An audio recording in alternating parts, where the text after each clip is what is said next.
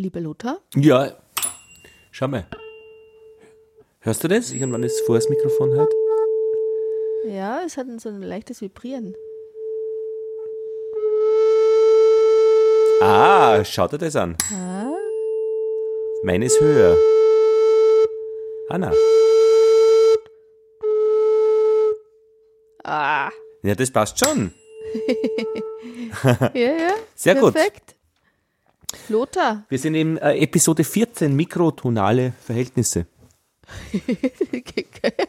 Also Mikrotonalität. im Verhältnis steht alles mit irgendwie zueinander. Proporz. Mikro, Mikrotonalität, genau. Mikrotonalität ist das Thema von Horch Nummer 14. Von den minimalen Tonabständen. Und ich freue mich, dass das heute tipptopp geklappt hat mit der Technik. Auf Knopfdruck. Und ich habe gerade noch einen Radiobeitrag fertig gemacht über Verhältnisse in der Politik, nämlich über Proporz. Das ist nämlich dann wirklich, dass Verhältnisse äh, wiedergespiegelt werden in den Parlamenten und in den Regierungen. Gar nicht uninteressant. Das kann Und sein, dass das Telefon läutet, äh, weil man die Radiostation den Beitrag um die Ohren schmeißt, weil ich schnell gearbeitet habe, äh, dass er noch fertig wird, damit wir jetzt starten können mit wirklichem Interessanten. Wobei natürlich ich mit meiner, ähm, ja, mit meinen Versuchen immer wieder Bezüge herzustellen zur neuen Musik irgendwie dazu gleich einen Kommentar hätte. Bitte? Dass eigentlich die mikrotonale Musik oder auch Mikrotonalität immer nur in Bezug auf ein System zu sehen und zu hören ist. Also das wäre mit dem Proporz und den parlamentarischen Zusammenhängen vielleicht gar nicht äh, so weit hergeholt. Was ist das System da in der Musik, das du meinst? Also in unserem Fall jetzt, wo wir von unserer ähm, gleichstufigen ähm, Systematik in der, in der Musik ausgehen, beziehen sich diese mikrotonalen Abstände eigentlich immer auf das gleichstufig temperierte System, das wir landläufig gebräuchlich äh, in Mitteleuropa eingeführt haben. Also es geht um die Frage, wie teile ich eine Oktav sinnvoll in Schritte auf?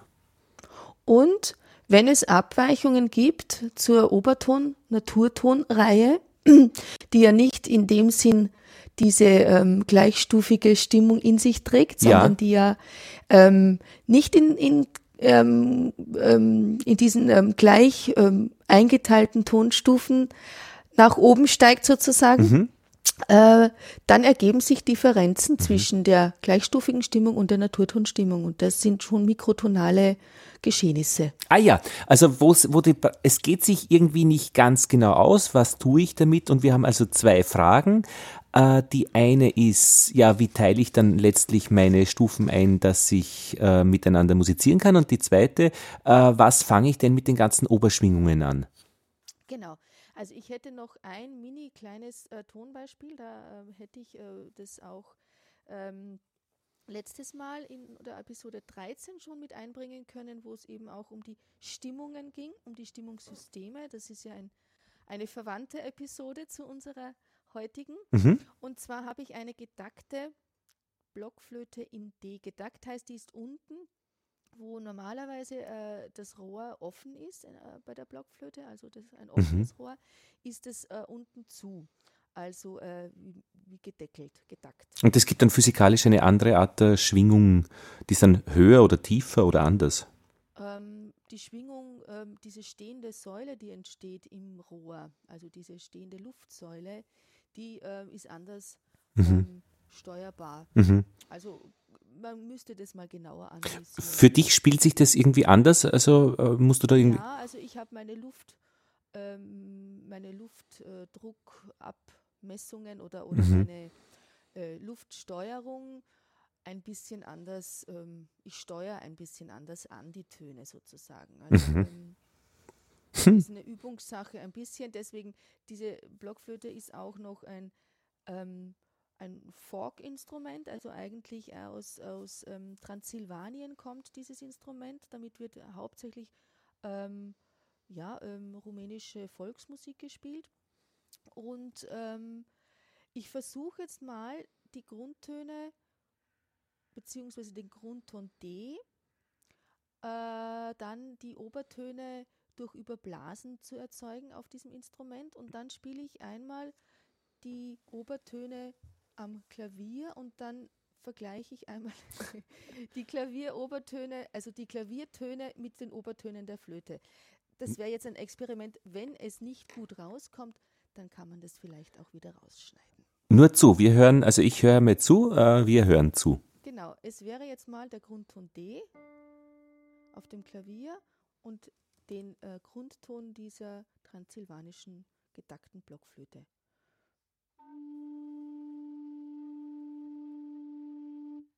Jetzt versuche ich die Obertöne so weit ich eben rausblasen kann, durch Überblasen aus dem Blockflöteninstrument rauszuholen.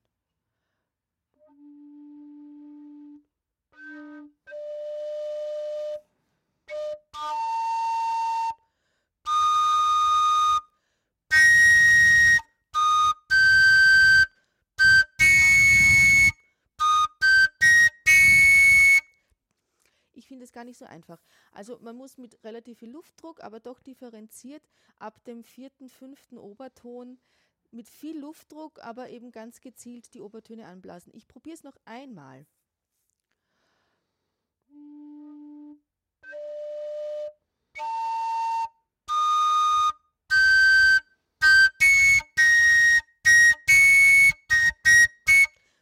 Schon ziemlich nah aneinander, ist schwierig. Sag, jetzt habe ich noch eine äh, Schwierigkeit zu verstehen. Veränderst du die Löcher dabei mit den. Fingern? Ach so, das ist alles nur praktisch ein bestimmtes Intervall, in, äh, in dem du Druck gibst. Also, äh, genau. Auf den Grundton aufbauen, Na, org. Blasen hole ich diese ganzen Obertöne raus. Und das geht leichter mit einer gedackten Flöte. Na, geht's noch einmal bitte? Ja, gerne. Übung macht das. Das ist doch so schön. Ja.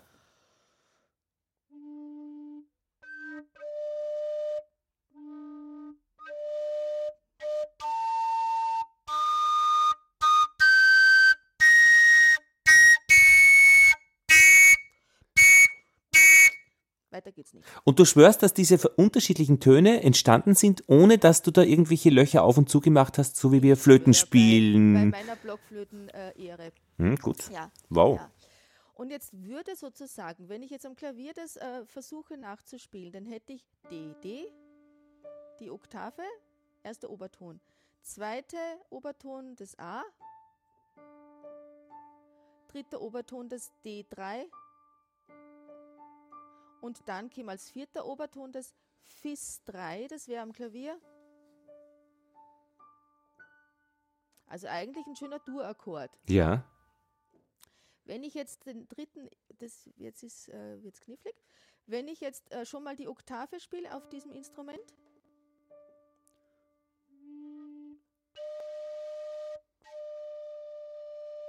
Muss ich schon ein bisschen ausgleichen. Dann den dritten.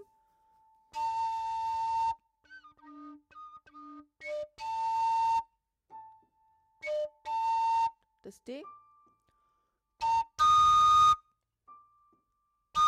Da bist du jetzt ein bisschen höher. Du bist jetzt ein bisschen höher mit der genau. Flöte. Und jetzt noch das Fis.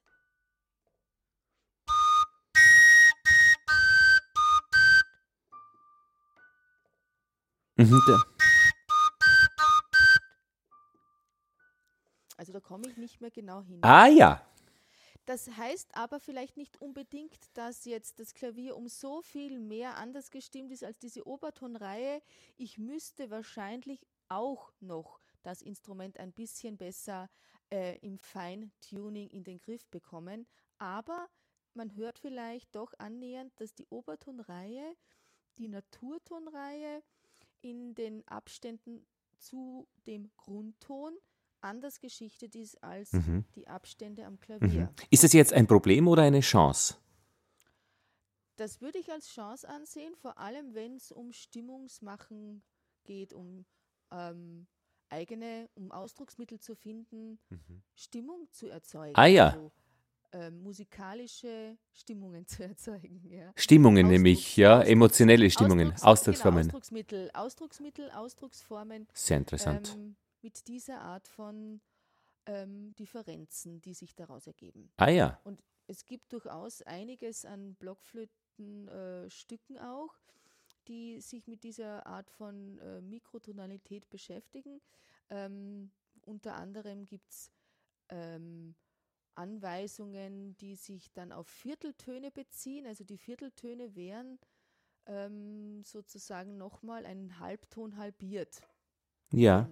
Wenn dir ein Halbton was sagt, also ein kleiner Halbton ist ähm, ähm, so, und jetzt hätten wir da eine physikalische Ziffer, aber nicht parat. Weißt du, das ist ein Ganzton. Ein Ganzton. Das ist das, was man äh, Sekund und so weiter gelernt genau, hat. Ähm, was habe ich hier stehen? La la la la la la. Ähm, wie viel ein kleiner Halbtonschritt? Das wird in Cent gemessen, oder? Zueinander steht. Ja, ähm, damit kann man sozusagen den kleinen oder den großen Halbtonschritt noch einmal äh, präzisieren. Du, wer braucht Halbtöne jetzt so im Normalbetrieb? Eh keiner. Schon? die Halbtöne Warte mal. sehr wichtig, vor allem Ach so. äh, ähm, Musiktonalitätsbereich, äh, ähm, Dur- und Molltonleiter. Ah, richtig. Halbtöne unterschiedlich geschichtet. Ja, das verstehe ich. Ja. Genau, Und, praktisch äh, steht. Äh, da, sind die Halbtöne schon sehr wichtig. ja, äh, war, ja, ja, das ist der Unterschied praktisch zwischen weißer und schwarzer Taste, ist ein Halbton, klar. Genau. Und wenn ich den bei, ein, bei, einem, bei einem Akkord, einem Dur-Akkord, äh, eine Taste davon auf schwarz bewege, dann hört sich das mollig an. Genau, also wenn ich einen Dur-Akkord habe, zum Beispiel in C, dann habe ich das C, die große Terz, das E und das G. Und wenn ich das C mit, einem, mit einer kleinen Terz kombiniere, Ja, dann habe ich schon diese Mollterz. Da muss ich eine schwarze Taste drücken. alles äh, klar. Das Also, heißt, in unserem Verständnis, Ja. äh, wir, wir über, überschlagen ja, uns. Na, ja, ist das ist nicht so angenehm in einem Interview. Nein, einem das, ist, das gehört aus, ausgestritten. Wer zuerst darf. Wer zuerst darf. Aber äh, in unserem Fall, also wenn ich jetzt als unbedarfter Musikhörer, der noch nie was von Mikro- oder Vierteltönen gehört hat, ähm, dann würde ich sagen, der kleinste Tonschritt in, unserer, in unserem Tonsystem ist der Halbtonschritt. Was sich jetzt aber ähm, erweitern lässt, in unserem Tonsystem gibt es durchaus auch kleinere Tonschritte, nur sind die nicht so bekannt. Und die kannst du mit dem Klavier ja jetzt einmal nicht herstellen.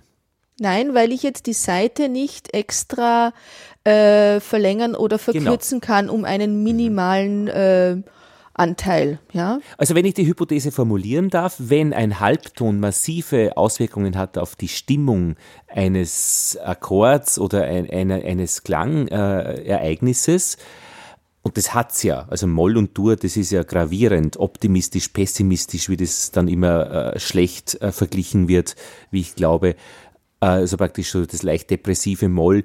Ne, also das ist ja massiv durch, durch diese Halbtonartigkeit. Äh, jetzt wäre es für mich interessant, ob das an Massivität zunimmt eigentlich, wenn du jetzt in, in Vierteltöne gehst oder das vielleicht noch kleiner unterteilst oder wie es Georg Friedrich Haas mit seinen verschiedenen Klavieren macht, der geht ja dann in, was weiß ich, äh, was seine Unterteilungen sind. zwölf Ton. Äh, Zwölfteltonabstand, genau. Das müsste ja theoretisch ähm, ja so ein bisschen wie mi- mit Homöopathie argumentiert wird, also die mit den steigenden Potenzen massiv die Wirkung zunehmen.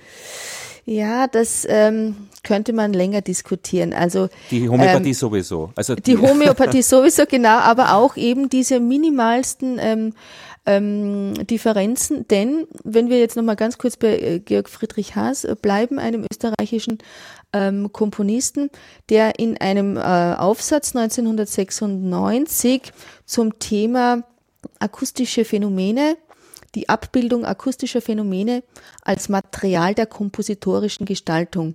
Ein Aufsatz, den er im Rahmen eines Symposions Tuned Matters im äh, Palais Liechtenstein in Wien gehalten hat. Und da schreibt er ganz zum Schluss, und das finde ich ganz toll, ähm, einen Art Nachsatz, und den würde ich ganz gern äh, zitieren. Eines noch. Ich glaube an keine Naturgesetze des Klanges, sondern ich glaube an durch kulturelle Traditionen bedingte Hörgewohnheiten, die dafür verantwortlich sind, wie bestimmte Zusammenklänge bewertet werden. Äh, Das geht noch ein bisschen weiter, aber das hat ja schon mal diese äh, Frage von dir vielleicht ein klein wenig äh, beantwortet. Ähm, man gewöhnt sich an vieles und nimmt das dann als normal hin.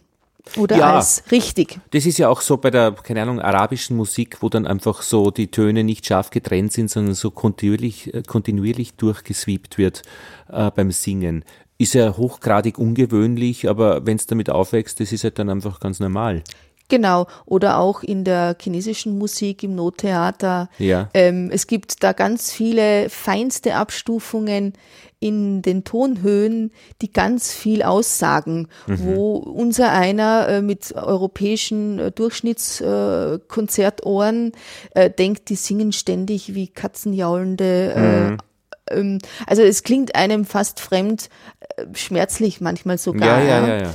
Also ähm, so gesehen ist diese Hörgewohnheit und die kulturelle Tradition schon ein nicht wegzudenkender Faktor.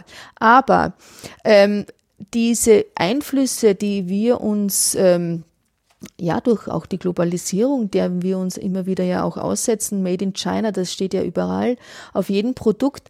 Wenn wir uns äh, in die fernöstliche oder in die östliche Musik äh, ein bisschen einhören, ähm, finden wir vielleicht durchaus das auch ähm, reizvoll, sich ein bisschen mehr biegen und äh, ja, ähm, so in, in, in so ähm, schwankende Gemütszustimmungen bringen zu lassen, äh, dadurch die Töne in kleinen Abschnitten uns vielleicht erstmal ein bisschen mehr beeindrucken können als das, was wir landläufig in unserer ähm, ja, gleichstufigen mhm.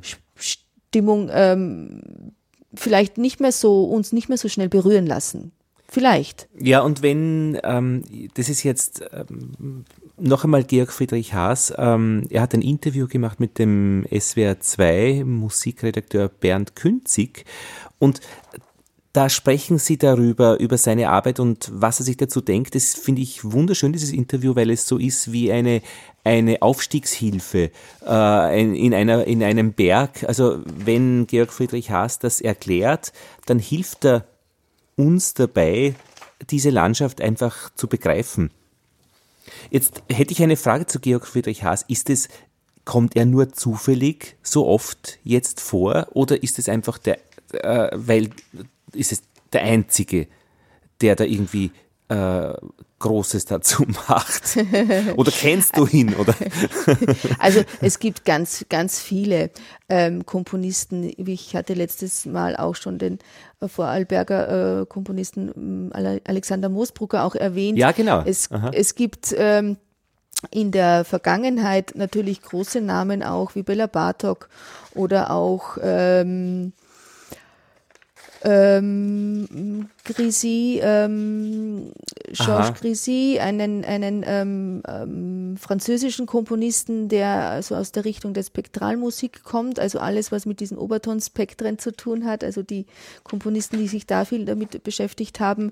Äh, es gibt einen Vorreiter in der russischen ähm, äh, Szene, Anfang letztes Jahrhunderts äh, Wischny Kratzky, der wird in dem Interview mit Georg Friedrich Haas auch erwähnt, mhm. der ähm, eigengebaute Instrumente verwendet hat und ähm, also die auch in Mikro- und Vierteltonalitäten gestimmt waren. Ähm, so dass man da auch spezielle Instrumente, vor allem spezielle Tasteninstrumente braucht, um die Stimmung der Musik überhaupt äh, annähernd mhm. erfahren mhm. zu können. Mhm. Das ist bei den Blas- und bei den Streichinstrumenten natürlich viel äh, unkomplizierter, weil du, wie du schon äh, auch weißt, die Flöte in der oder die Blockflöte vor allem auch in der ähm, in, im Luftdruck äh, den, die Tonhöhe verändern kann. Also ja. wenn ich weniger blase, wird sie tiefer und wenn ich mehr blase, wird sie höher. Das kann ich ganz kurz demonstrieren. Das wäre jetzt unser A in 440. Mit wenig.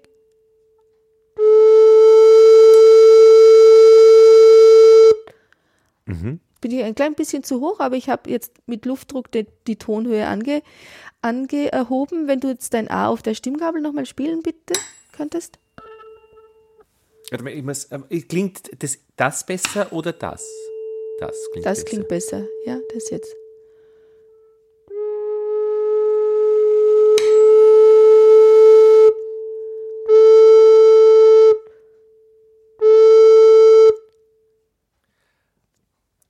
Und du wirst da höher Bissi, wenn du Wenn ich mehr bist. Luft gebe, genau. Mhm. Also ich kann nochmal den Zielton als Zentralton verwenden, das A in 440 Hertz. Das wird jetzt nur durch Luftdruck tiefer. Mhm.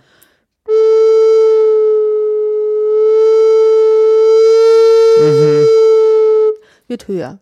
Was ist das für, wie hoch kommst du da? Ist es ein, ein Zwölftelton oder ist es ein. Ich würde einen Achtelton sagen, in der Höhe. Nach, nach, nach unten geht es noch ein bisschen mehr. Ja, genau.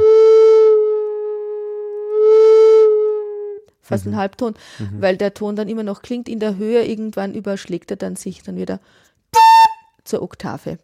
Das kann ich nicht nach oben hin beliebig ausbauen. Ähm, das wäre, wenn wir da ganz kurz noch einmal bleiben, wenn ich die Tonhöhe von einem Zentralton nach oben und nach unten hin ausweite. Ja. Ja. Wäre das dann auch ein Vibrato in unserem Fall? Ah, ja. Auf dem Blasinstrument. Und das äh, geht bei den Streichern natürlich, indem sie den Finger auf der Seite äh, vor und zurück ähm, kippen sozusagen, wird die Seite auch minimal höher mhm. und minimal tiefer. Dadurch entsteht auch eine Schwebung mhm. im Ton, die aber auch eine, einen Einfluss auf eine minimale Tonhöhe und Tontiefe hat. Das wäre auch Mikrotonalität. Und das Ganze hat ja, wenn ich es äh, ansatzweise richtig verstehe, dann massive Auswirkungen auf die Obertöne. Genau. Und wenn jetzt, und das schreibt dann äh, Georg Friedrich Haas auch nochmal in diesem Nachsatz seines Vortrags, äh, wenn es aber etwas gibt, das über die unterschiedlichen Traditionen hinweg gesucht wird, dann ist dies nicht die exakte Übereinstimmung, sondern die mehr oder weniger geringfügige Abweichung. Die falsche Oktav des Slendro, die verstimmten Terzen und Septen unserer zwölftönigen temperierten Skala, das kennen wir schon, die zum Teil haarscharf an den Obertönen vorbei intonierenden Intervalle der indischen Raga, das Frequenzvibrato der Streicher der Wiener Philharmoniker, mhm. also sozusagen über ein frequenzgesteuertes Vibrato den Ton ganz besonders zu färben. Ja? Die haben ja auch den, den beim Walzer äh, scheinbar äh, die haben ein Rhythmusvibrato praktisch, wo sie das ein bisschen ja. nach vorne und hinten verzögern. Das macht das genau. so einzigartig. Genau, so ein bisschen, ja, so einen ganz eigenen Swing mhm. sozusagen, mhm. ja. Und die in der Höhe auseinanderdriftenden Teiltöne des Obertonakkordes. Das wären auch mhm. alles keine exakten Übereinstimmungen, sondern Abweichungen. Mhm. Und wenn wir ein bisschen an diese letzte Episode 013 denken, wo ich versucht habe, kurz zu, ähm, ja, nicht erläutern, aber das anzusprechen, dass es um diese Krux an diesen ähm, in mathematische Formeln äh, einzufügende Obertonskala gehen soll, ja, und dass daraus sich eben auch äh, Fragen ähm, aufgetan haben, schon in, im Mittelalter, beziehungsweise noch früher bei den Griechen, äh, was tun wir mit diesen Tonabständen, die so klein sind, dass wir sie nicht in ganz äh, zahlige äh, Teilverhältnisse einordnen ja. können. Und da sind wir jetzt in dieser Episode ähm, angelangt. Und wenn du mich fragst, eben gibt es andere auch noch als Georg Friedrich Haas. Ähm, Georg Friedrich Haas ist sicher einer derer oder der Komponisten, die sich über Jahrzehnte und äh, vor allem auch in den großen ähm, Plattformen wie Donau-Eschinger Musiktage und die ähm, Wien Modern und es gibt fast kein Orchester oder auch fast kein Festival für neue Musik, in denen er nicht maßgeblich mit Uraufführungen auch ähm, zu den ähm, Hörereignissen beigetragen hat, die sich in diesem großen Feld auch der mikrotonalen Musik beschäftigt haben. Warum ihn das, das wohl interessiert? Was hat er erlebt, dass er sich dort herumtreibt? In diesen äh, akustischen Gegenden? In diesen kleinen Gegenden. Also es wäre sehr interessant, ihn noch einmal wahrscheinlich auch genauer zu fragen und äh, höchstwahrscheinlich wäre es auch ein Mensch, der sich gerne vielleicht auch ähm, mit uns unterhalten würde. Das können wir vielleicht einmal probieren. Mhm. Also ich denke, diese Obertonspektren, diese Obertonakkorde, ähm, dieses Phänomen, ähm, diese Naturtonreihen ähm, kompositorisch ähm, in eine neue, in einen neuen Fokus zu richten. Das mhm. begann schon eben, wie gesagt, Anfang des letzten Jahrhunderts. Es gab in Darmstadt auch 1980 Vorträge über die Schattenlosigkeit des Obertonakkordes.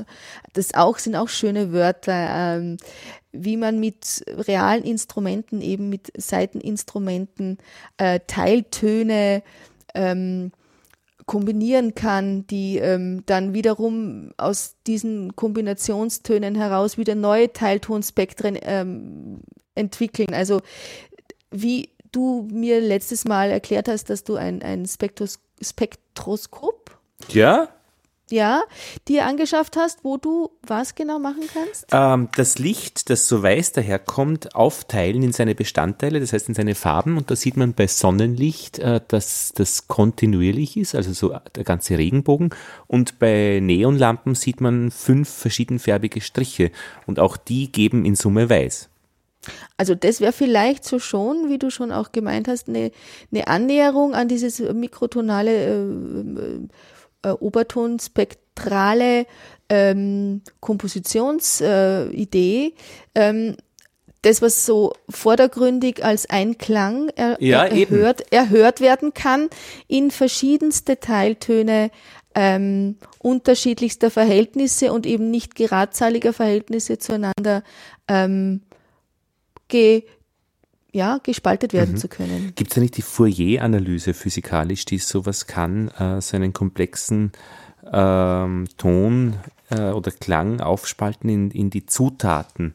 Fourier wird, ja. glaube ich, in diesem Jahr, hat irgendeinen Jahrestag. Du, jetzt spiele ich dir geschwind was vor. Gerne. Aus China. Wir waren ja in China Tee ernten in äh, Wuishan dann. Das ist so in der Provinz Fujian und dort wird dann nicht nur Tee getrunken, in seinen ganzen Facetten, sondern auch Musik dazu gemacht.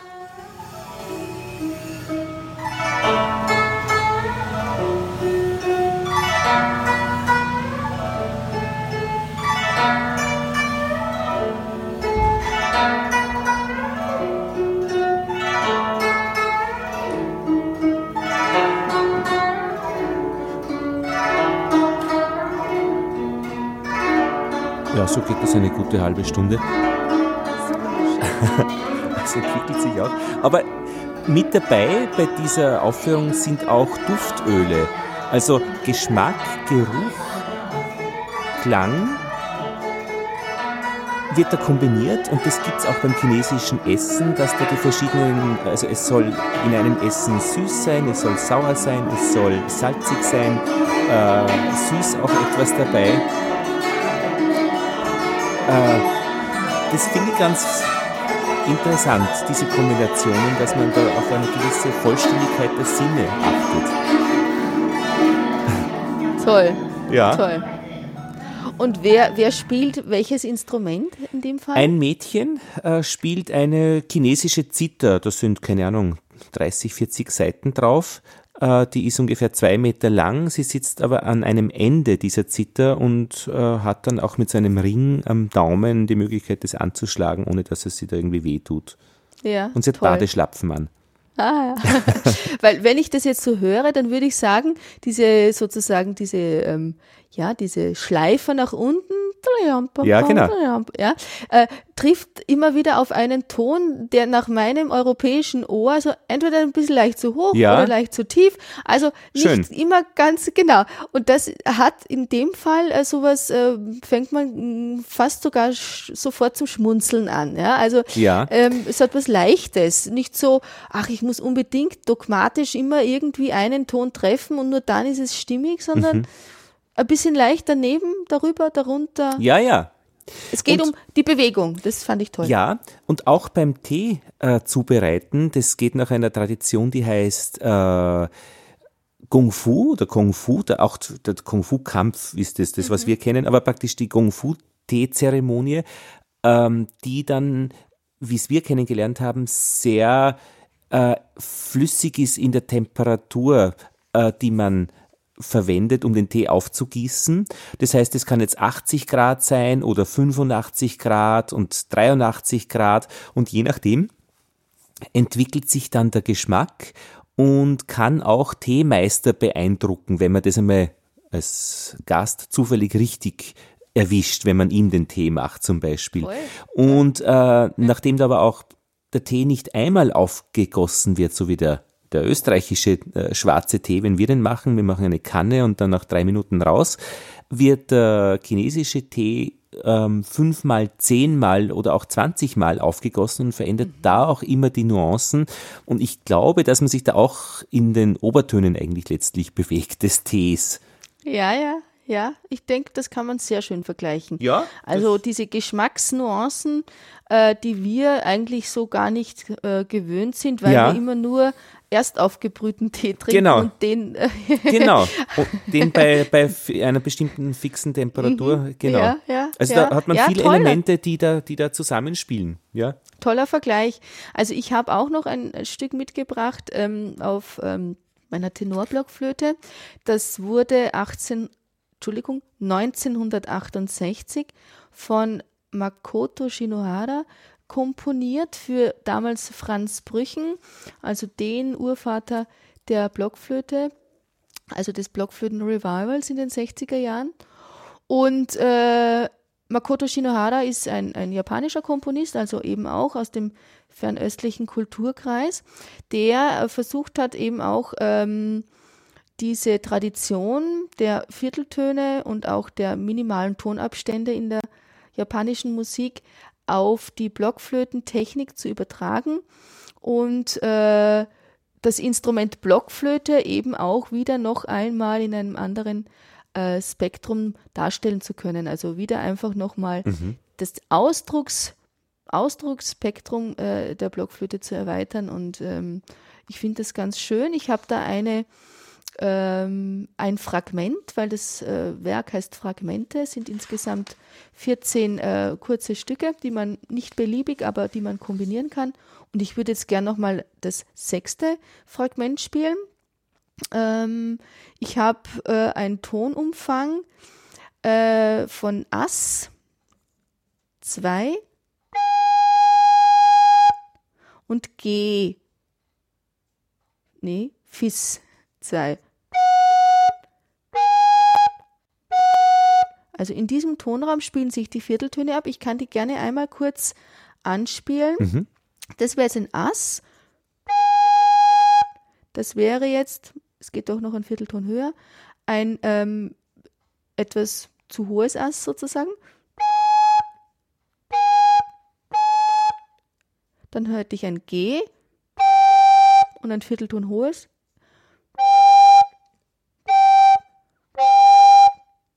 Und ein Viertelton tieferes G. Und dann hätte ich noch ein Fis, das wäre jetzt genau der Halbton. Im Vergleich zu dem zu tiefen G. Mhm.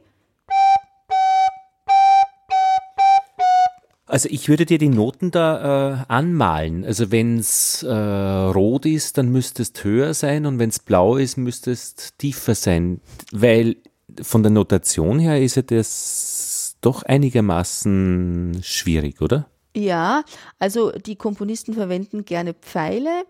Also ein Pfeil nach oben bedeutet dann in dem Fall jetzt bei Shinohara ähm, ein Viertelton höher, ähm, ein Pfeil nach unten ein Viertelton tiefer. Mhm. Es gibt aber auch Komponisten, die da noch mit Doppelpfeilen arbeiten, mit Doppel-Bs zum Beispiel. Das würde dann bedeuten, ein Dreiviertelton tiefer bei manchen Komponisten oder ein umgedrehtes B-Vorzeichen, also wo der Bauch dann nach links schaut statt nach rechts. Das wäre dann auch eben ein Viertelton tiefer und nicht ein Halbton tiefer, wie unser landläufiges B mit dem Bauch nach rechts bedeuten würde. Ähm, es gibt da eine ähm, sehr ausgefeilte äh, Vorzeichensetzung für die natürliche Stimmung von Wolfgang von Schweinitz.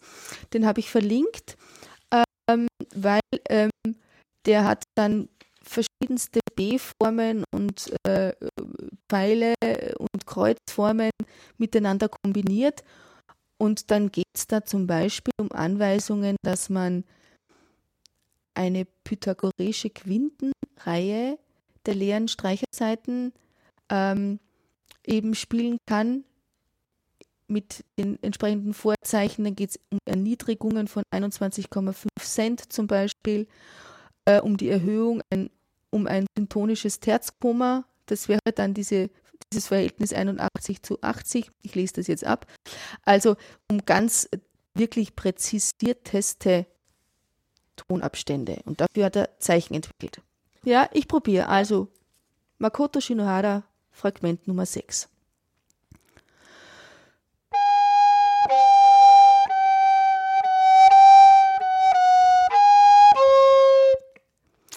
Okay, ich versuche es nochmal. Ich habe einen Ton dabei und zwar diesen Viertelton höheres G, mhm. das ich mit Überblasen erzeuge. Wenn ich nicht optimal eingestellt bin, kommt es nicht. Ich mache nochmal.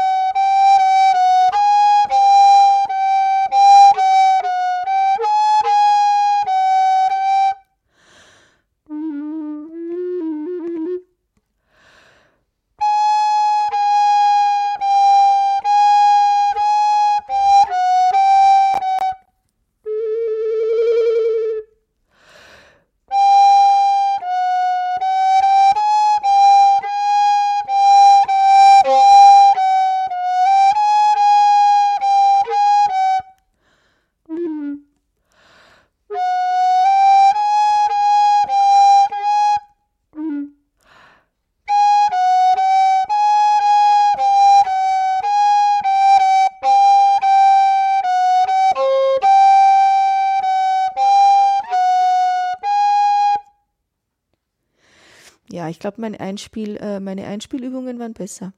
Ah, okay. Was ist besser äh, in diesem Fall?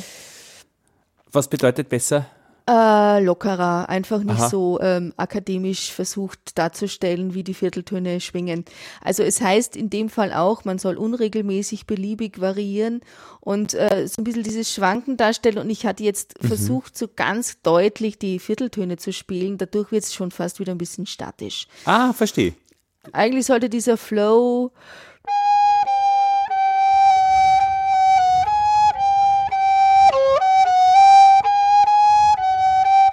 ein bisschen mehr in diese Richtung gehen. Mhm. Na, du hast das ja am Anfang äh, so gemacht. Genau. Also es soll in dem Sinn einerseits, und das ist so ein bisschen auch so mein, mein Problem, wenn ich was spiele manchmal, auch hier in den Episoden, einerseits möchte ich etwas besonders klar und deutlich ausdrücken, mhm. aber wenn man irgendwie zu bemüht etwas versucht auszudrücken, dann geht es manchmal auch schief. Aber du hast es jetzt äh, ja auch wieder gemacht. Also du, wir haben nur mal kurz drüber geredet, jetzt hast du noch einmal gespielt. Warst du jetzt zufrieden, das letzte? Besser, ja, genau. Okay, okay. Genau, einfach ein bisschen lockerer, ein bisschen mehr sich diesem leichten Biegen und verbie verbiegen, ver verbogen werden ja, ja. durch diese äh, kleinen Abstände, ähm, sich dem ein bisschen mehr hinzugeben. Ja, mich interessiert ja genau das, was du da sagst, äh, nämlich, äh, dass ich verstehen kann, was du als gut eben empfindest und was äh, als nicht das Ziel erreicht.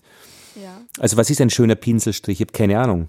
Ja, also also in, in meinem Fall jetzt, wenn es um diese, um diese, um dieses sanfte Biegen und, und, und Verbiegen geht, fast wie eine, wie eine, wie eine leichte Massage, ja. die man auch als angenehm findet. So wäre das vielleicht auch. Ich mhm. versuche mit den Tönen so ein bisschen äh, ja, ähm, zu, zu formen. Mhm.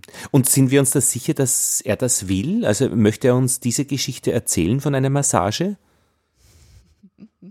Also ich glaube in diesem Fragment schon. Ähm, das äh, ist so ein bisschen, ja, ein, es wird ein Ton so umspielt die ganze Zeit, also so mehr oder weniger dieses zentrale G. Mhm. Ne? Ja, ja. Und dann dieses, und die Antwort von unten? Mhm. Zum Beispiel diese kleinen oder dieses Shakes. Mhm kleinen Kommentare. Mhm. Wie, äh, Kommentare. Aua. Mhm. Oder tiefer. Mhm. ah ja, sehr Noch einmal. da, da, mehr Druck.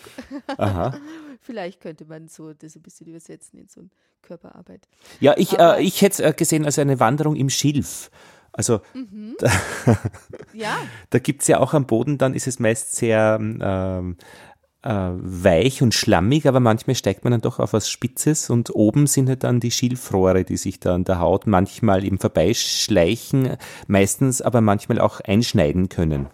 Ja, also ich finde ja überhaupt grundsätzlich die Blockflöte, weil du bei Schilf bist und bei Holz als äh, Instrument, und das finde nicht nur ich, das finden auch viele Komponisten so, dass sich eben ein Blasinstrument für das Darstellen oder für diese, äh, dieses Gestaltungsmittel in der mikrotonalen äh, großen Welt ähm, besonders gut eignet, weil man eben mit Luftdruck, mit unterschiedlichen Klangfarben und auch eben mit äh, Überblasen, mit veränderten Griffen mhm äh, viele kleine Nuancen bewirken kann. Und äh, ich hatte, ich weiß nicht mehr in welcher Episode, ein Stück von mir, also das mir äh, sozusagen äh, gewidmet, auf den, nicht auf den Leib geschrieben, aber ähm, für mich komponiert worden ist von Nadia Vassena äh, 2000. ja, schön. Und äh, der hat unter anderem auch viele äh, kleine Fragmente produziert. Ähm, geschrieben, äh, elf kleine Spiele der Nacht und ähm, die auch viel mit mikrotonalen ähm, ja, Klangfarben, Gestaltungen zu tun haben. Und da würde ich gerne die äh, fünfte, äh, das fünfte Spiel sozusagen äh, kurz auch mal anspielen und zwar in einer wirklich verlangsamten äh, Fassung, sodass man das nochmal ganz schön mithören kann. Mhm. Jetzt bin ich schon ein bisschen pädagogisch. Ja, na gerne, das soll es ja auch sein. Didaktisch unterwegs, ähm, weil man kann sich das dann gerne einfach auch nochmal äh, als mhm. Link anhören, ähm, den wir dann ja auch nochmal einspielen könnten. Ja. Also ich versuche jetzt nochmal äh, in einer ganz langsamen Version das fünfte Spiel aus den elf Spielen der Nacht von Nadivasena. Also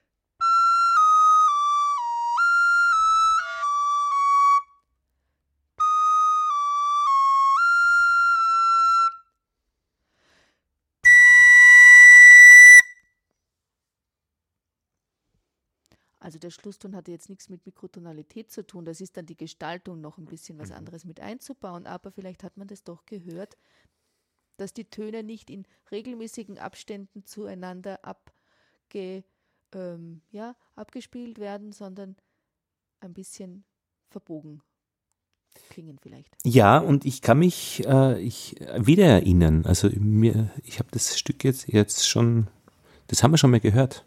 Genau, genau. äh, da ging es um, ich glaube, die unhörbaren Obertöne, um die ja, Flageolett, ja. um die ganz Schön. leisen Geschichten. Und vieles ist verwandt miteinander in, in der Musik. Und ähm, da kann man gerne auch in Episode. Ja, was war's? Ich glaube, in Episode 04. Okay, genau. In Episode 04 nachhören und lesen. Ich habe noch einen Komponisten, der auch viel für Blockflöte geschrieben hat, Donald Boosted. Äh, ich habe einen Soundcloud-Link äh, gefunden. Er hat ein fast wie ein Lehrwerk geschrieben, Five Quarter Tone Pieces for Solo Recorder, also für ähm, Blockflöte Solo.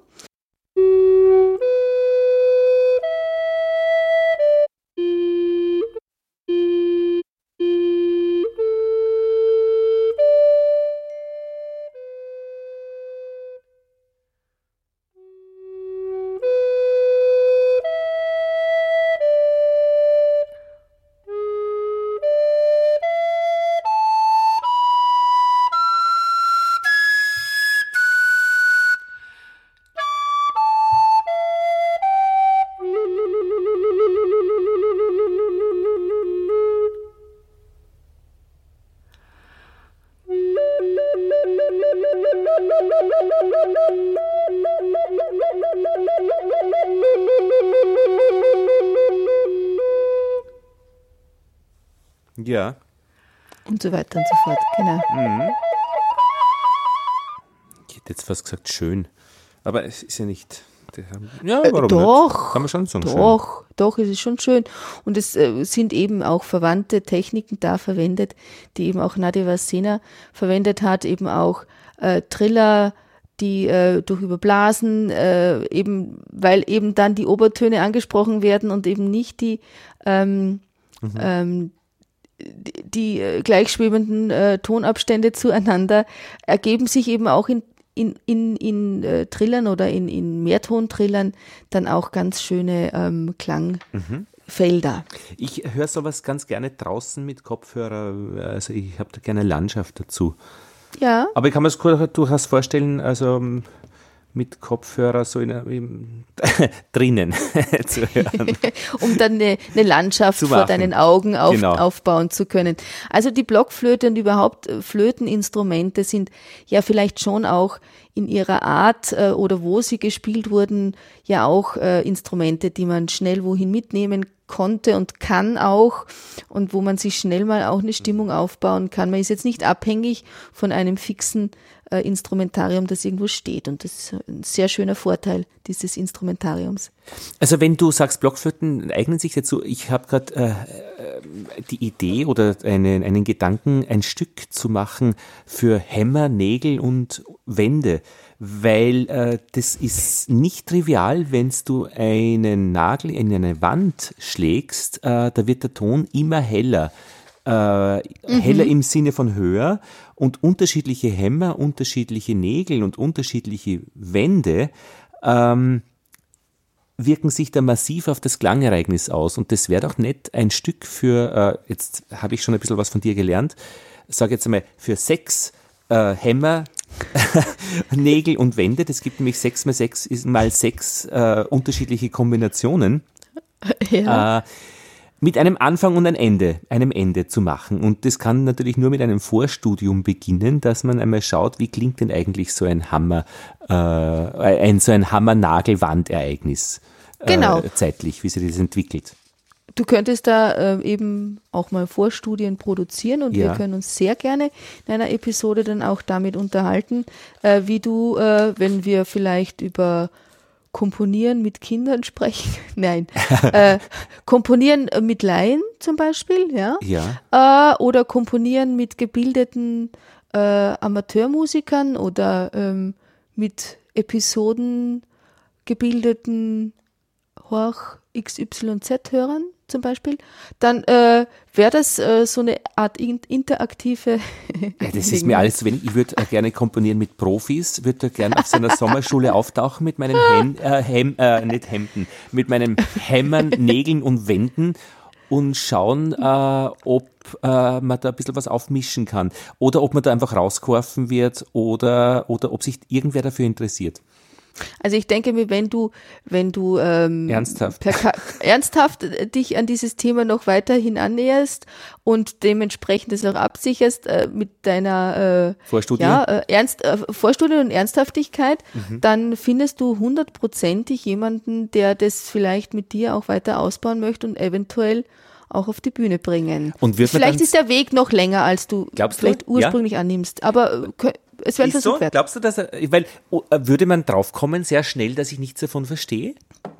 Also du bist jetzt schon ein bisschen tiefstaplerisch unterwegs, weil du verstehst sehr viel. Ja, so gut ab, wie nichts, kann man ein bisschen äh, was, aber, was aber, aber du bist, du bist jemand und das ist ja vielleicht auch unser Zielpublikum. Ich wurde gestern gefragt, was ist denn euer Zielpublikum?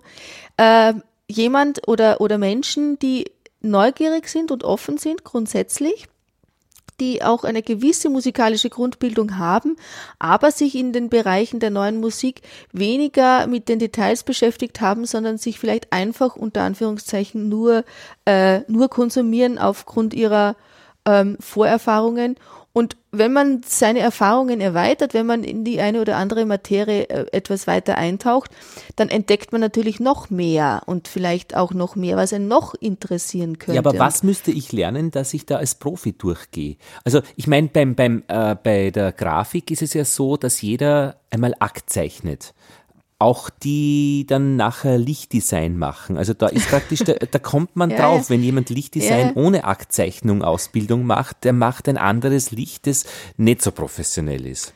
Ja, aber das ist klar, weil du beim Aktzeichnen ja natürlich äh, viel mit Schatten arbeitest und wie das Licht ja, auf ja. den Körper fällt. Und dementsprechend, wenn du jetzt als Lichttechniker natürlich Objekte oder auch auf der Bühne entsprechend ähm, Körper besonders ähm, durch eben Schatten ähm, darstellen sollst oder unterstützen oder Stimmung erzeugen. Das ist mhm. schon wichtig, diese Studien äh, zu äh, gemacht betreiben. zu haben, stundenlang. Und gemacht zu haben. Und auch, es ist auch ein scheitern. Unterschied, ob du und ob du das dann auch selber noch eben ähm, haptisch umsetzen musst, also dann mhm. das noch zeichnen musst. Das, äh, du speicherst natürlich diese Erfahrungen anders ab. Wenn du jetzt als, äh, äh, als Komponist durchgehen möchtest, würde ich jetzt mal behaupten, äh, bräuchtest du eben dieses Umsetzen noch in eine Schrift, in eine okay. vielleicht diverse kleinere Erklärungen, Abhandlungen, die dann das nochmal auch bisschen theoretisch beschreiben, okay. was du denn da ah, intuitiv ja. machst, ja. Und, die äh, Auseinandersetzung finde ich auch noch wichtig, also beim Aktzeichnen mit dem Lehrer, der einem auf Dinge hinweist und äh, Richtungen zeigt. Äh, ja. Das wäre dann auch praktisch bei diesem Erlernen noch wichtig, die, also, dass du das vertreten musst jemandem gegenüber. Also nur, nur zu machen ist zu wenig. Genau, du musst dich erklären können. Ja. ja. Und was und, mich, ja? Ja, ja, bitte.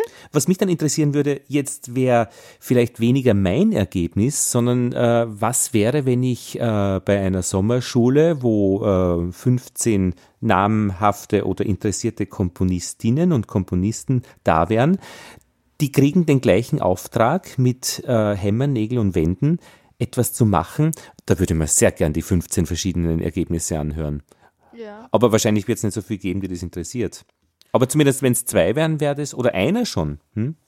Also es wäre es wär in jedem Fall ein Versuch wert. Äh, du bräuchtest jetzt sozusagen erst nochmal die Plattformen, dass du diese Menschen da erreichst, die dann also mit dir eine Interessensgemeinschaft bilden könnten. Damit man einen Auftrag ausschreiben kann, einen, einen genau. Kompositionsauftrag, das kann man ja. mit, das kann man ja mit Geld. Geld ist auch eine Plattform, oder?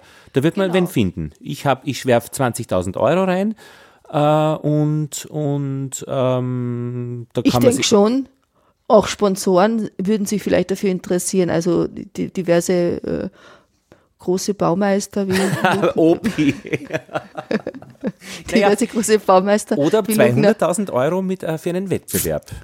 Ja, so haben sicher, sicher sich schon in Vergangenheit auch Menschen ähm, ja aus, aus, aus der großen Masse sozusagen irgendwie hervorgetan und wurden dann zu Spezialisten und auch zu führenden Heimwerker. Äh, Heimwerker. also ich finde bei Wischny Kratzki zum Beispiel interessant, das äh, äh, erwähnt äh, Georg Friedrich Haas auch ganz kurz, äh, dessen Vater war zum Beispiel Finanzdirektor, glaube ich, des, des, des Zahn. Mhm. Äh, und der kam aus einer völlig, äh, also wirklich einer großbürgerlichen äh, Familie, also und hat dann da angefangen mit seinen Teilton und und und Halbton und Viertelton Geschichten und und also war definitiv in seiner Zeit in seinem Umfeld ein absoluter Exot wenn auch missverstandener Exot zum Großteil, weil er hat sich in Russland Anfang letztes Jahrhunderts für äh, Mikrotonalität und selbstgebaute Instrumente, die in Vierteltonabständen äh, spielen können, interessiert. Also das, äh, der war sicherlich in seiner Zeit, ähm, also in der falschen Zeit gelandet. Also noch nicht oder noch nicht im, gleich, im richtigen Umfeld. Und da haben sich schon im Laufe der auch nachkriegszeitlichen Entwicklungen, der musikhistorischen Entwicklungen, die ähm, also die Umstände begünstigt, dass sich Komponisten auch ähm, in Interessensverbänden und auch in, in, in, äh, im Austausch untereinander mit mikrotonaler Musik beschäftigen konnten. Ähm, das, äh, die Akzeptanz, sich da auszutauschen, die war höchstwahrscheinlich in der Nachkriegszeit, also nach dem Zweiten Weltkrieg, im Nachkriegsösterreich auch, äh, höher als davor. Da war schon noch die Zwölftonmusik, also Schönberg, Webern, ähm, Alban Berg, also da waren die unter Anführungszeichen Zwölftöner, wie sie auch ge äh, genannt worden sind, so ein bisschen salopp, noch sehr stark vertreten ja. in der neuen Musikästhetik. Ha. Und da haben sich nach dem Zweiten Weltkrieg, nach 45, nach 1945, dann schon äh, die Komponisten wieder etwas freier bewegen können und haben eben Neues wieder äh, entdeckt. Und da war Georg Friedrich Haas schon auch einer, der sich da früh schon ähm, da seine Welt gefunden hat. Ja, seine Ausdruckswelt. Sehr interessant. Wie wird das alles ja. weitergehen?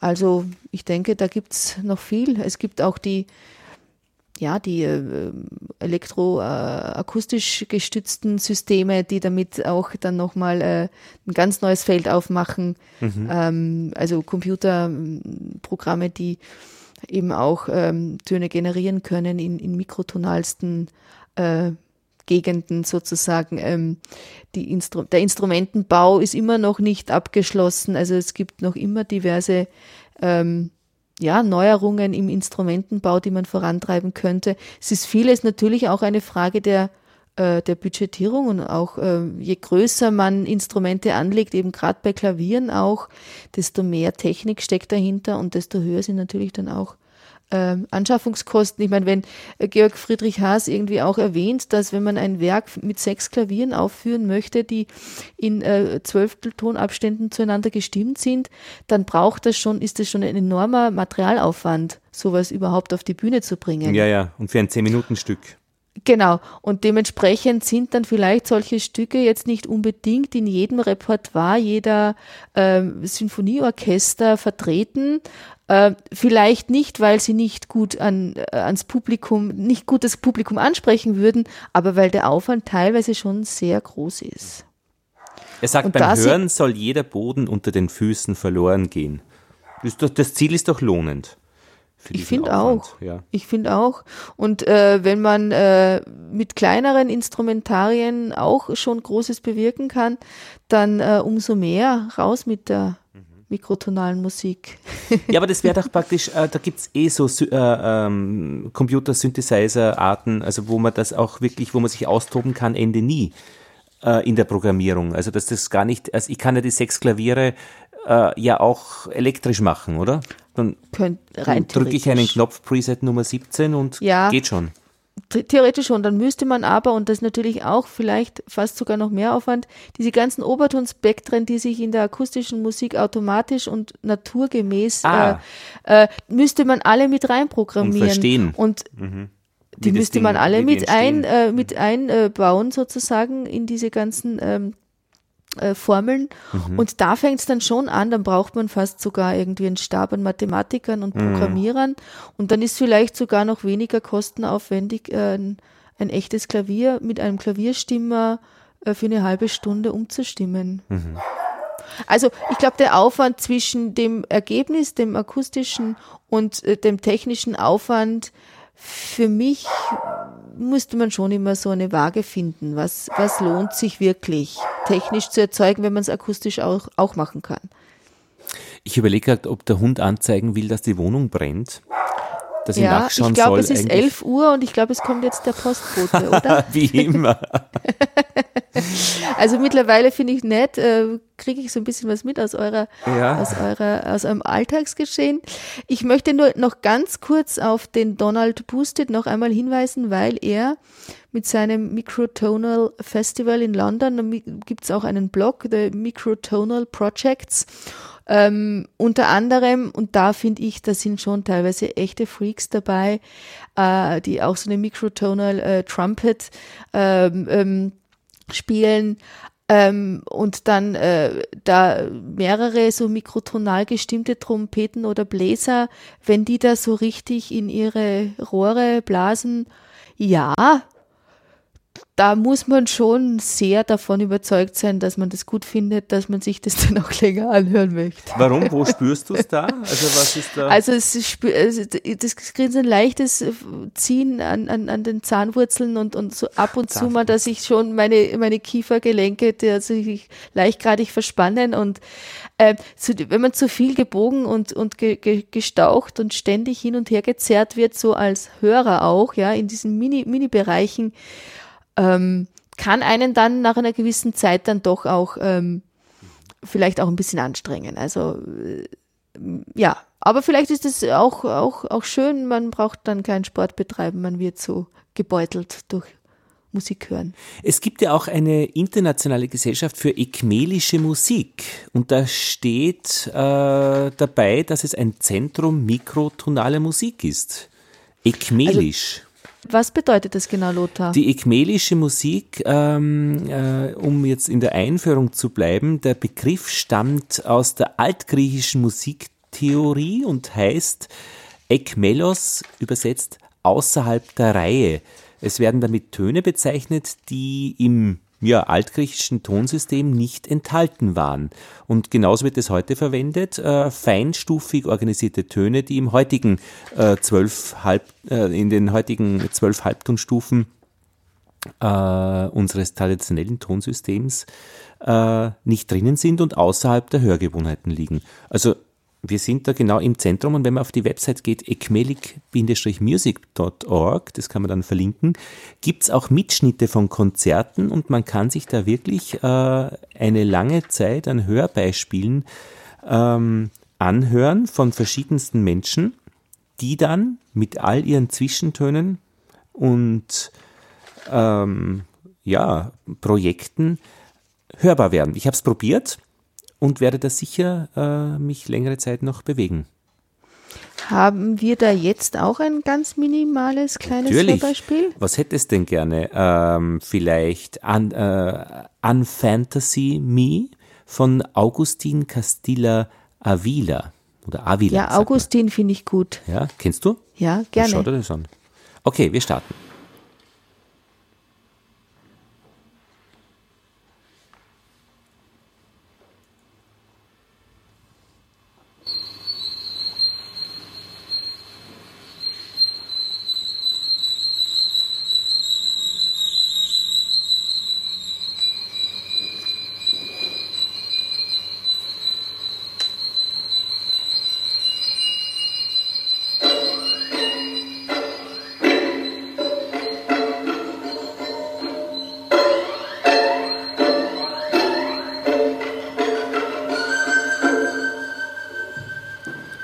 Zu sehen sind auf diesem Video vier Menschen, die Streichinstrumente haben. Eine äh, herkömmlich als Violine unter dem Kinn, andere haben dieses Streichinstrument, die Violine wahrscheinlich um den Schoß, gest- um den Schoß gestützt, äh, halten es wie eine Gitarre, ein Cello liegt der Breite nach am Schoß von einem Herrn.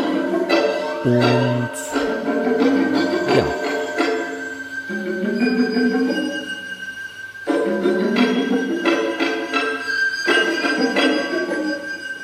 Mitschnitt aus dem Universitäum, aus, Ja. aus, aus, dem, aus dem Mozarteum Salzburg äh, vom 23.06.2010. Mitschnitt Solitär. An Fantasy. Also, weil ich es interessant finde, weil es ja auch mit äh, quasi aus der Naturtonreihe abgeleiteten Skalen besteht, ne? diese ekmelischen Skalen, dass es eigentlich sehr ähm, harmonisch klingt. Dadurch ja jeder Ton wahrscheinlich dann zum anderen irgendwie in einem Schwingungsverhältnis steht kommt es sehr äh, nicht, nicht, nicht atonal, sondern sehr tonal Ja, für mich daher. hören wir noch von Gertraud Steinkogler-Wurzinger Cassandra-Fragmente Ja. nach einem Text von Christa Wolf.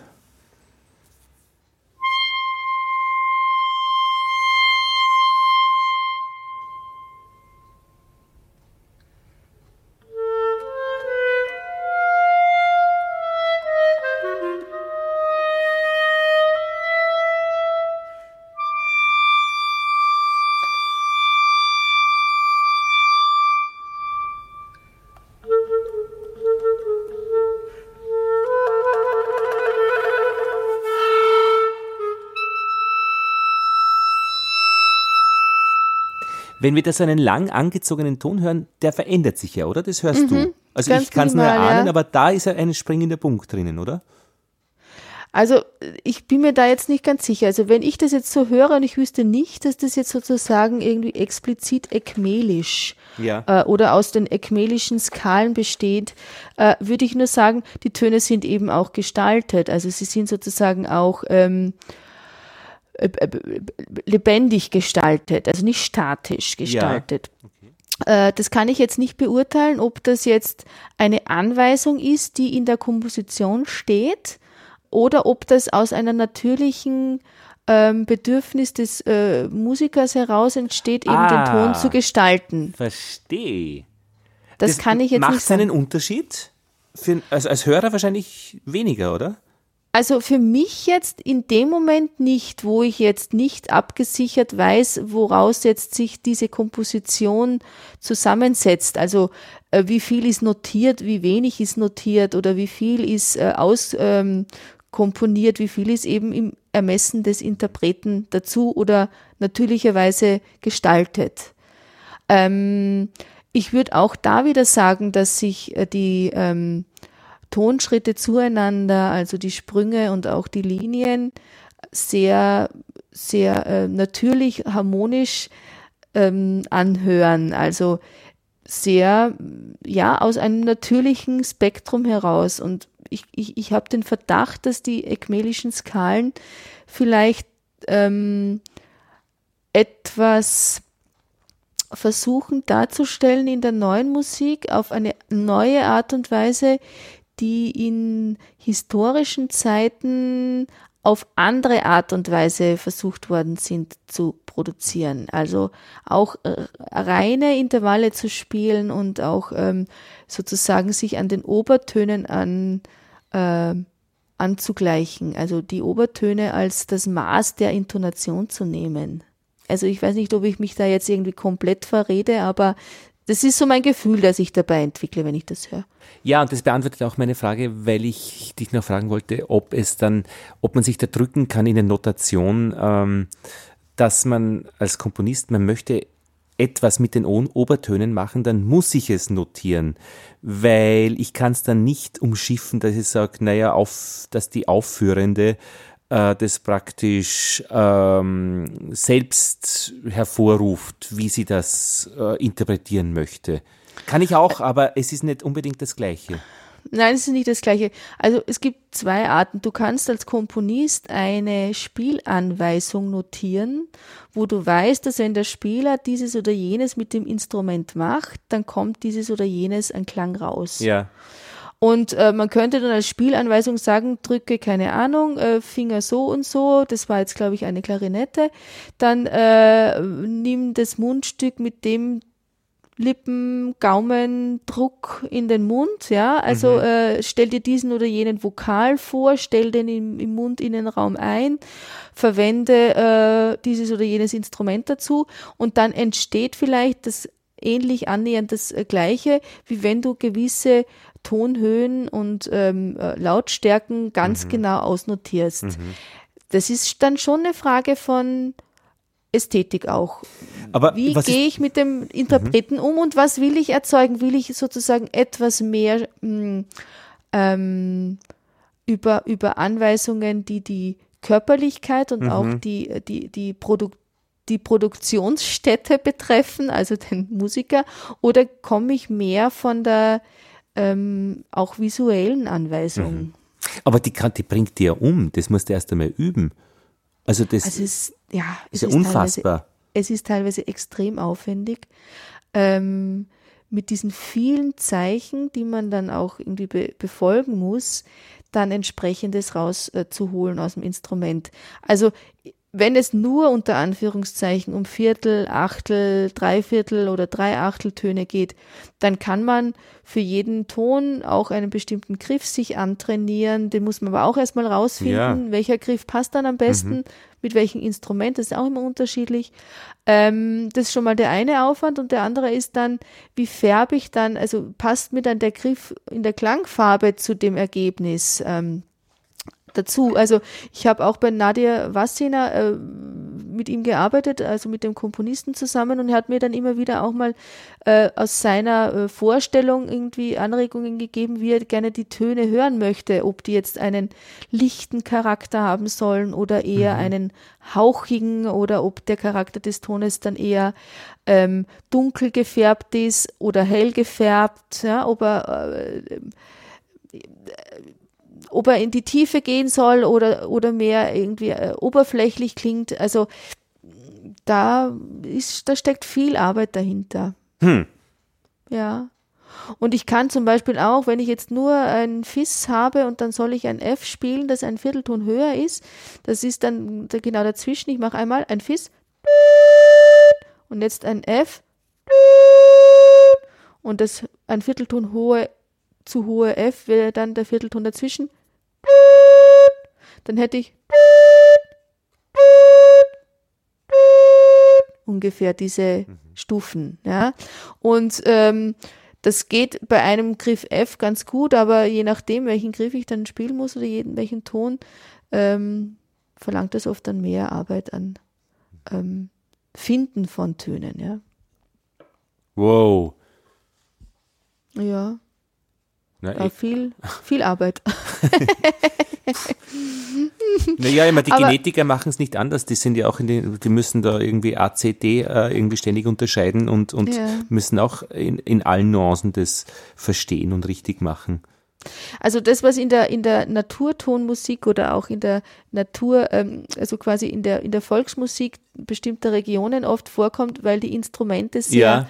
rudimentär gebaut sind, auch dieses ähm, transsilvanische gedackte Blockflöteninstrument, das ich da jetzt äh, heute auch dabei habe, da kommen, wenn ich ein bisschen so vor mich hin improvisiere, automatisch äh, unsaubere aus meinen Ohren jetzt, ne, äh, unsaubere m, Töne vor, die dann eben auch, die könnte man auch mikrotonal extrem diffizil ausnotieren. Also wenn ich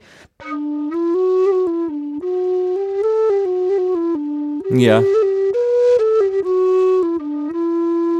Ja, das ist, man kann sagen, das ist, das ist unsauber. Und wenn ich dem aber eine fundierte ähm, ähm, wissenschaftliche Hintergrundbasis liefern möchte, dann müsste ich da ziemlich viel investieren in das Aufschreiben, in das Notieren, in das äh, vergleichende Element. Und da, äh, da fängt dann die Arbeit an. Na, da bin ich eher beim Körperlichen. Also da sage ich dir lieber irgendwie. Nimm das Instrument, das kommt dabei, also das, äh, das äh, bietet dir diese oder jene Ausdrucksmittel an und mach was draus. Und da fand ich Genau. eben dieses leichte Schmunzeln bei dieser chinesischen Zither Ja, nett, weil das hat einerseits einen spielerischen Aspekt, aber ist doch durchaus auch sehr virtuos und äh, nicht, es klingt nicht verkopft, überhaupt gar nicht. Das fand ich sehr, Mhm. ah, schön. sehr Na, ich stelle das als Video ähm, ähm, am besten zu den Shownotes dazu, äh, weil es Sehr ja eine gerne. eigene Aufnahme ist und da dürfen, brauchen wir uns nicht zu fürchten. Sehr gerne. Äh, ich denke mal, Lothar, wir sind so mehr oder weniger am Ende unserer Episode 014. Ja, wie schön. minimalen Tonabständen von der Mikrotonalität. Ähm, können wir uns langsam verabschieden und auf die nächste Episode hinweisen, auf die Stimmen der Gegenwart, Ja, auf Gesang mit und ohne Instrument. okay. Und ich, äh, wenn du Lust hast und mal ein bisschen nach den neuen Vokalsolisten ähm, Ausschau halten möchtest, ein äh, Ensemble bestehend aus einigen ähm, Sängern in Stuttgart beheimatet, die ähm, sich ausschließlich mit neuer Musik und extrem viel mit vor allem auch Uraufführungen, die äh, beschäftigen, die ähm, seit Jahren, Jahrzehnten äh, eines der führenden äh, Gesangsensembles sind. Und die würde ich gerne nächstes Mal auch ein bisschen vorstellen. Mhm. Vielleicht schaffe ich sogar ein Interview mit Martin Nagy, dem Tenorsänger oder einem der, der Tenöre im Ensemble, auch ein Kollege von mir aus Stuttgart. Und dann freue ich mich, dass wir da weitermachen, wo wir gerne immer wieder hinkommen, nämlich zu dem Ungehörten, zu den heißen Kartoffeln, zu der Butterbrotseite oder auch nicht in der neuen Musik. Wunderschön, dieses Ende. So hätte ich es nicht hingekriegt. Ich sage da jetzt nicht mehr viel dazu, außer Danke, Elisabeth, für deinen, äh, für den, ja, für das, was du mitgebracht hast. Wir bedanken uns bei den Hörerinnen und Hörern fürs Zuhören und wir hören einander wieder. Tschüss. Vielen Dank. Tschüss, Lothar.